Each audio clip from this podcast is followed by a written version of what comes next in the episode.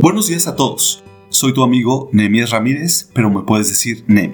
En el podcast de hoy hablaremos sobre la paz y el amor, que en estas fechas celebramos. Pero, ¿qué deben significar en nuestras vidas? Según la RAE, la paz es el estado de quien no está perturbado por ningún conflicto o inquietud. Y el amor es el sentimiento de afecto, inclinación y entrega a alguien o algo. Estas fechas nos recuerdan siempre que debemos estar en unión familiar. Son momentos en los cuales compartimos con los seres queridos sentimientos positivos, repartimos regalos, elegimos pasar los días con risas, apapachos y el calor de hogar que tanto se necesita en estos tiempos.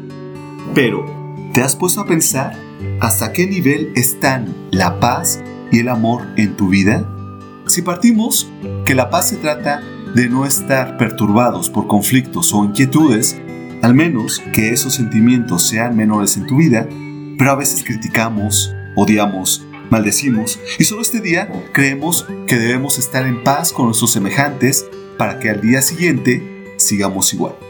Por otro lado, si el amor se trata de dar afecto a otros, pero solo en estos días lo damos, pues creo que debemos reconsiderar estos aspectos.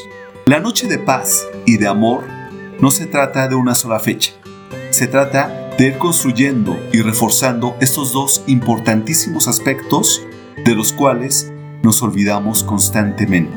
Se trata de trabajar en nosotros mismos, mirando hacia nuestro interior y saber objetivamente si tenemos paz y amor con nosotros mismos.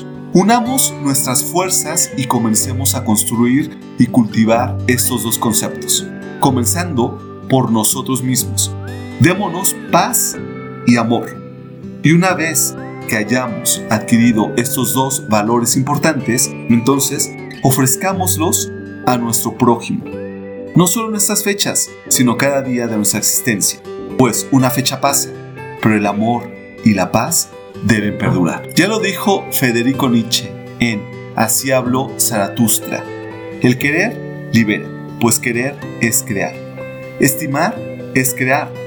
Es convertir las cosas estimadas en tesoros y joyas. Y en filosofía general habló sobre la paz y dijo que los agotados, los que sufren, los que tienen miedo, sueñan con la paz, con la inmovilidad, con el reposo, con algo semejante al profundo sueño cuando piensan en la suprema felicidad que genera la paz. Las interrogantes del día son, ¿qué tan satisfactorio es dar amor al prójimo y estar en paz con uno mismo?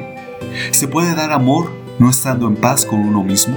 ¿Qué significa en tu vida estar en paz? ¿Cuál es el significado que le otorgas al amor? ¿Qué beneficios trae a nuestra salud física y emocional el dar amor a otros y estar en paz con uno mismo? Muchas gracias por sintonizarme. Soy tu amigo Nemi. Nos vemos el próximo podcast.